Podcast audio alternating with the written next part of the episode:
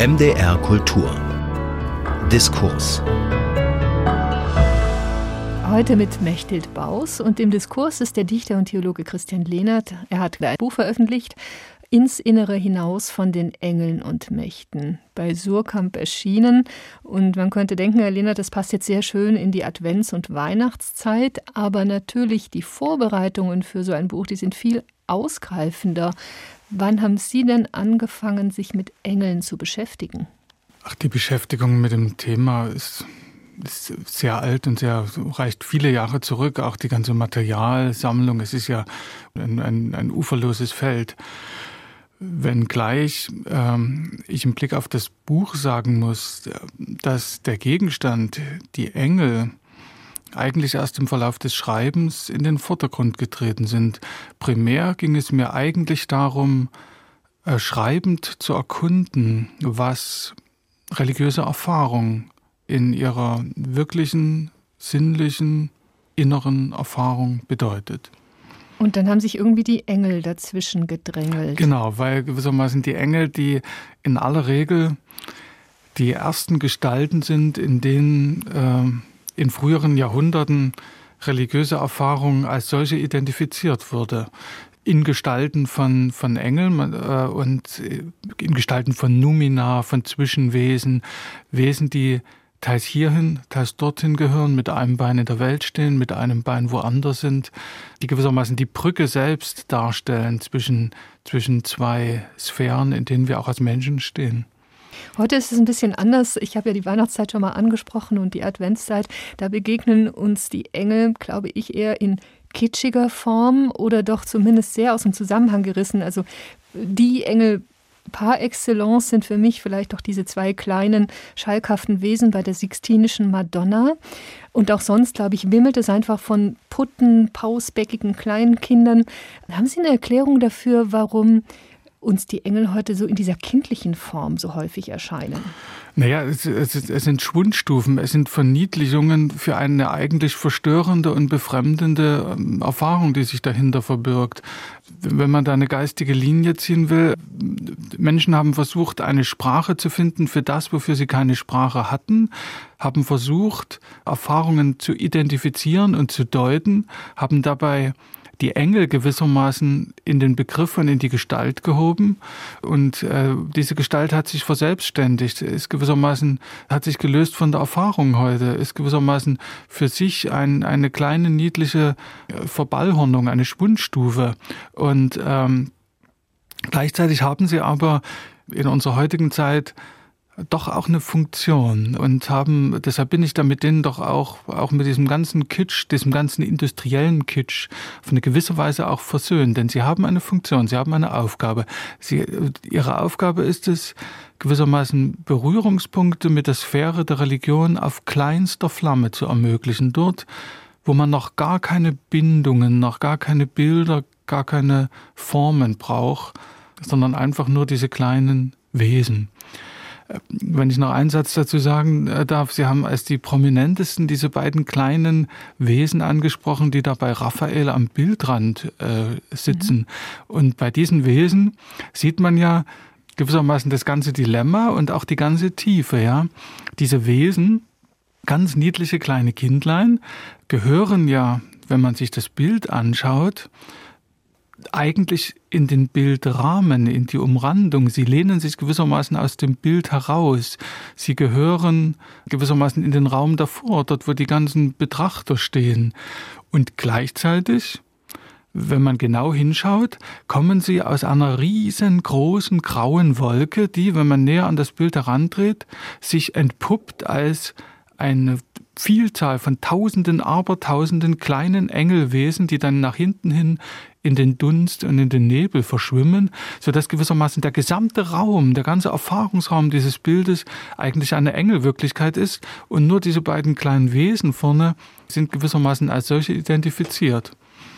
Das muss man sich immer klar machen, wenn man sie hinterher auf der Keksdose abgedruckt findet. Dahinter tut sich ein Raum auf, ja, der ins Unendliche geht und den wir nicht so leicht erschließen können. Genau, genau. Und der ähm, für, für den gewissermaßen diese kleinen Wesen vorne nur ganz wie soll man sagen, ganz, ganz unvollkommene Winke sind, wo äh, gewissermaßen zwei Dinge verschwimmen, nämlich einerseits äh, der Wunsch, diese Tiefe zu ergründen, und da werden Bilder hineinprojiziert, Bilder von kleinen, niedlichen Kindlein.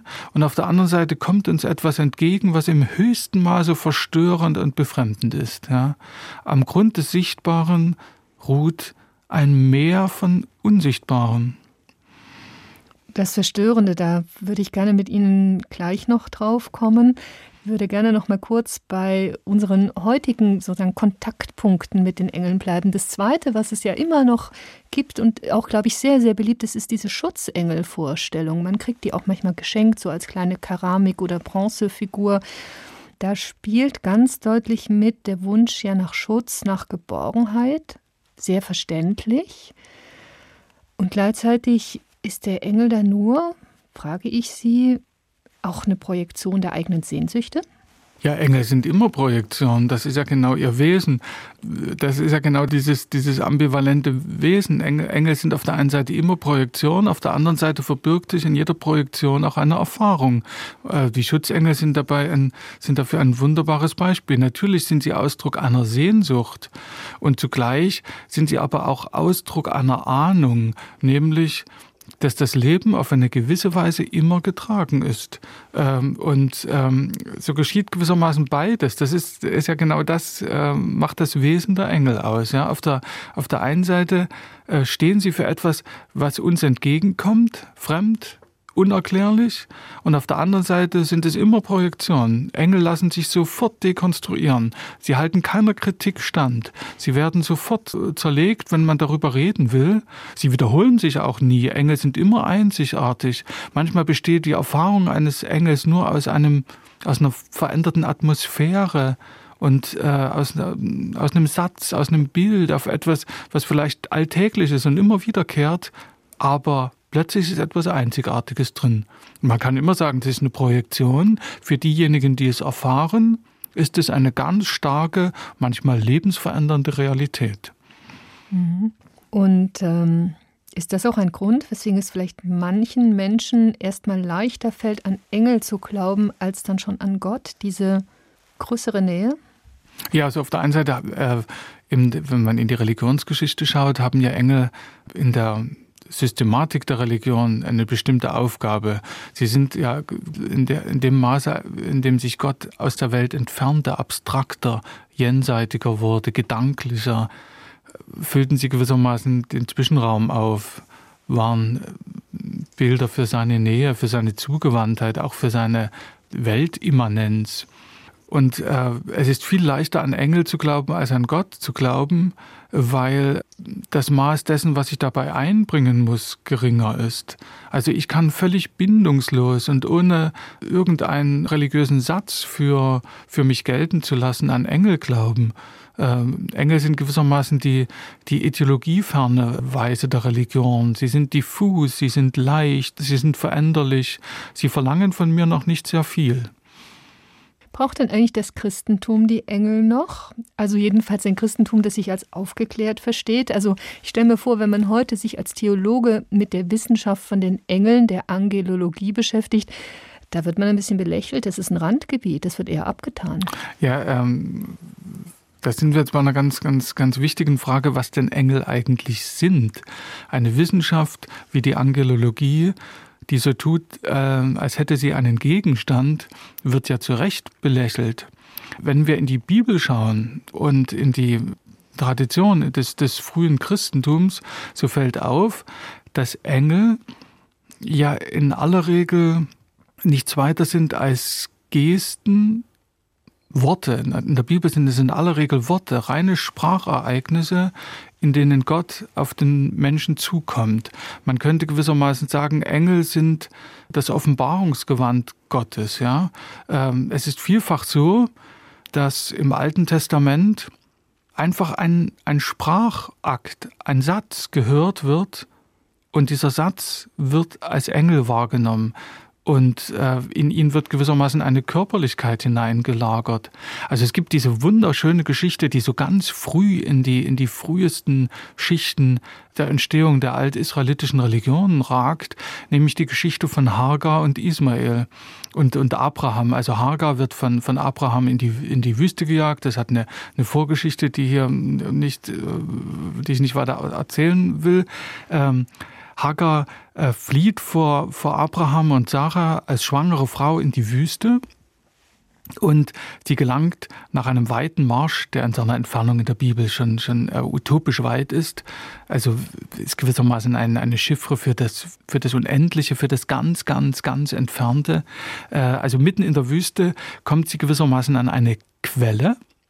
Und in dieser Quelle hat sie eine, eine Engelserfahrung. Wenn wir jetzt genau hinschauen, was sie eigentlich erlebt, so erlebt sie zweierlei. Sie erlebt die Begegnung mit ihrem Spiegelbild und sie erlebt zwei Fragen.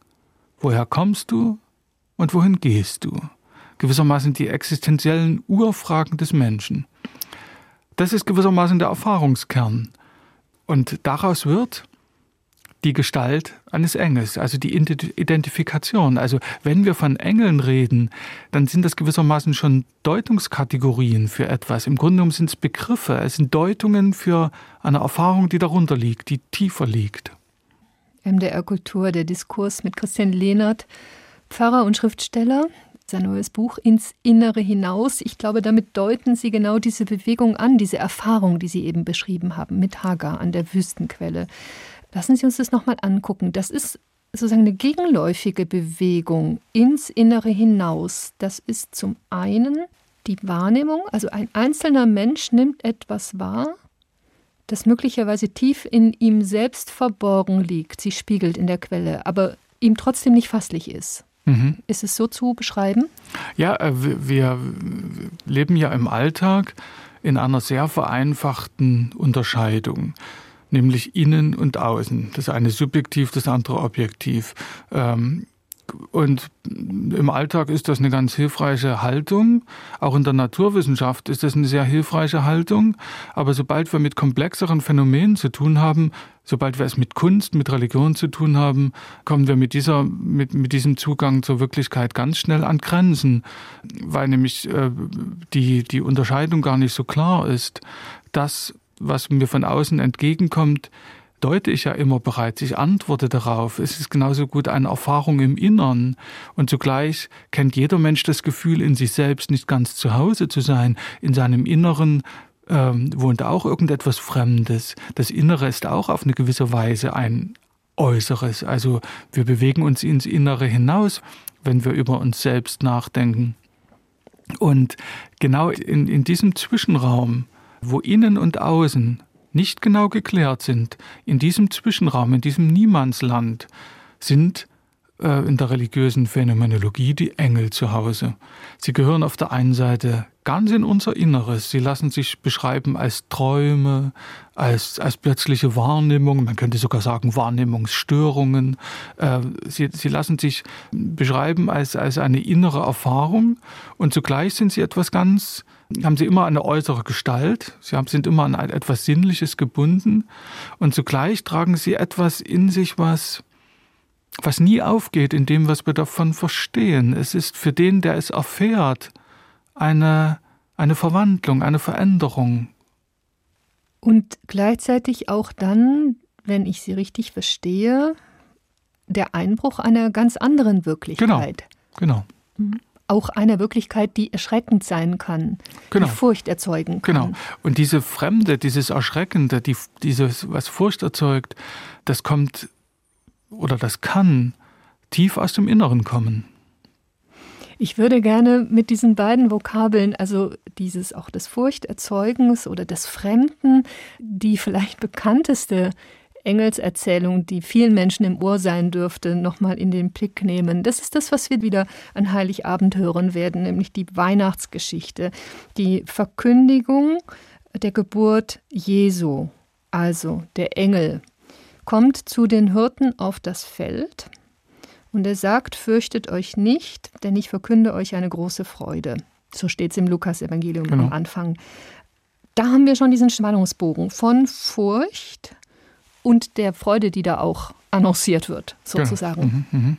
Ja. Also äh, da ist das ja mit Händen zu greifen. Warum sagt er das? Es ist gewissermaßen immer der, der, der klassische Gruß, wenn das Jenseitige, das noch nicht Benannte einbricht, dann entsteht Furcht. Ähm, das ist gewissermaßen der primäre religiöse Reflex, ist Furcht, weil da etwas ist, wofür ich noch keine Worte habe, wofür ich keine Sprache habe, was ich nicht deuten und denken kann. Und gleichzeitig ist es eine unendliche Befreiung. Ja? Es ist das Aufreißen eines Horizontes. Es ist immer diese, diese, diese starke Ambivalenz. Im Übrigen berichtet uns auch Lukas so gut wie nichts von der Erscheinungsweise dieser Engel, nur das, was sie sagen. Ja, also auch hier ist es ein, man könnte fast sagen, der Leib dieser Engel ist nichts als ein Satz und ihre Existenz währt so lange, wie dieser Satz erklingt und danach sind sie verschwunden. Aber die Hirten reagieren. Die Hirten reagieren, sie antworten darauf. Und das ist gewissermaßen das, das Verblüffende. Ja? Also, dass die in der Antwort des Menschen wird der, wird der Engel dann gewissermaßen für die anderen wirklich. Ja, sie ziehen zum Jesuskind genau, sozusagen, genau, genau, zur Krippe in genau. den Stall. Und mhm. das ist ihre ja auch ganz körperliche Antwort. Genau, das ist eine ganz mhm. körperliche Antwort. Ich meine, auch, die, auch, eine, auch eine Sprach, ein Sprachereignis, äh, ein, ein Satz, den ich höre und der mir plötzlich etwas, etwas Tiefes sagt, ist ja, eine, ist ja eine körperliche Erscheinung. Ich habe Ihr Buch gelesen, das sind ja einerseits Rückgriffe auf den christlichen Formenbestand der Engel, auch das Umfeld der Bibel, in dem die Engelsvorstellungen entstanden sind. Und dann sind immer wieder eingefügt so Passagen aus ihrer eigenen Biografie oder Dinge, die ihnen andere Menschen erzählt haben, also Erinnerungen an die DDR-Zeit, an ihre Arbeit als Dorfpfarrer. Und mir ist ein Kapitel da besonders in Erinnerung. Ähm, das handelt so von einem alten Mann. Das ist ein ganz wortkarger Außenseiter. Keiner im Dorf weiß so richtig, woher er kommt. Da gibt es unterschiedliche Auslegungen. Dieser Mensch streift also umher. Und wenn man ihn fragt, dann sagt er sehr mechanisch, ich bewache das Dorf. Sie sagen das nicht ganz so explizit, aber das war schon so eine Art von Wächterengel für mich. Ist es so? ein Beispiel gewesen, wo Sie versuchen herauszufinden, was ein Engel ist, wer es sein könnte? Ja, äh, Sie versuchen mich jetzt festzunageln mit diesem Ist, dass es so ist. Äh, es ist so und es ist nicht so. Äh, es ist gewissermaßen eine Annäherung. Es ist, äh, ich bin in diesem alten Mann gewissermaßen einer einer gewissen Engelsnähe begegnet. Ja, äh, ich würde nicht sagen, dass es ein Wächterengel ist. Das würde auch gar nicht seiner Erscheinung und seinem, seinem Selbstverständnis, von dem ich nicht viel weiß, treffen. Ähm, das Interessante ist, dass dieser Mann als einer der augenscheinlich außerhalb der sozialen Bezüge steht und tagelang, wochenlang dieses Dorf umkreist, immer durchs Dickicht, ganz scheu wie ein, wie ein Tier, wie ein Reh, kaum auftaucht, ähm, gewissermaßen seine Sinne schärft für etwas, was die anderen nicht sehen. Man kann das jetzt als Geisteskrankheit abtun und sagen, ja, das ist halt eine innere Einbildung, möglicherweise ist das sogar richtig. Gleichzeitig steht er in der Verantwortung in seinem Gefühl für das Dorf und wacht gewissermaßen über das Dorf gegenüber etwas, was er nicht sagen kann, was er nicht, äh, also er, er schaut in die Nacht und wenn man ihn fragt, was er dort sucht, antwortet er, wenn ich das wüsste. Ja, mhm. also äh, das er, er weiß es nicht, aber er hat eine Offenheit. Also vielleicht ist es das, also die Offenheit, ja. Also der, der, dieser alte Mann ist für mich ein, ein, ein Vorbild gewissermaßen für das Offensein, für das, was ich noch nicht kenne, was ich noch nicht habe. Ja, er hat ganz wache Antennen, gespannt wie ein Luchs. Er ist wach in eine Welt, von der wir nichts wissen, von der wir nicht wissen, nicht einmal sicher wissen, ob es sie und wie es sie gibt. Also ich habe das äh, verstanden, es wäre viel zu viel, ihm sozusagen die Engelsfigur auch nur annäherungsweise zuzuschreiben. Mhm. Aber er ist ein Mensch, der sozusagen eine erhöhte ähm, Sensitivität entwickelt hat oder auch einfach mitbringt. Das ist ja gar nicht so ganz klar. Kann man das lernen, so ein Gefühl sozusagen auch für die Brüchigkeit, für die Risse, die Lücken in der Welt, wo dann möglicherweise diese andere Wirklichkeit durchscheinen kann? Ich glaube, unbedingt kann man das lernen. Und ich halte das sogar für eine Überlebenskompetenz, die zeitgenössische Menschen und zeitgenössische Gesellschaften entwickeln äh, können und müssen.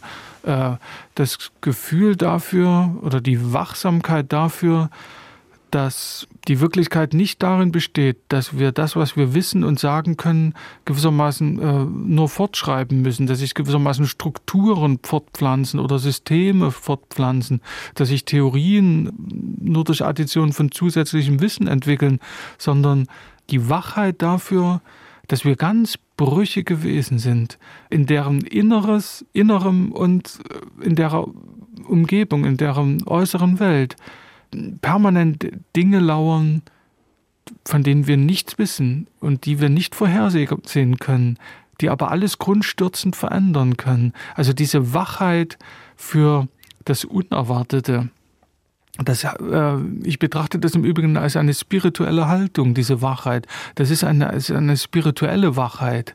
Derjenige, der es gewohnt ist, mit sich selbst kritisch umzugehen, und danach zu fragen, was, was in dem, was ich denke, die Voraussetzungen sind, wovon ich ausgehe, wo ich mich eigentlich in mich selbst verschließe, in dem, was ich schon immer gedacht habe. Also jemand, der für diese Brüchigkeit sensibel ist und der es lernt, in das Leere zu schauen und wach zu sein, der entwickelt dann, glaube ich, automatisch so eine Aufmerksamkeit für ungewöhnliche Dinge. Diese Offenheit, so zu leben, nach vorne zu gehen und nicht zu wissen, was kommt, das muss man auch sich leisten können. Woher nimmt man den Mut dazu? Ich glaube, diese Offenheit ist zunächst erstmal die, die Grundexistenzform des Menschen. Ein Kind ist immer so offen. Ein Kind äh, rechnet im hohen Maße mit unerwarteten Dingen und ist dabei im Herzen vielfach fröhlich und äh, erwartet die Fülle des Lebens. Ich glaube, es ist einfach eine Grundgegebenheit des Menschen, die man ein, einfach wieder freilegen muss. Wir sind eben so unglaublich eingemauert und so unglaublich sicher geworden in den Welten, in denen wir uns eingerichtet haben. Und das ist im hohen Maße gefährlich. Wir erleben das ja jetzt gerade.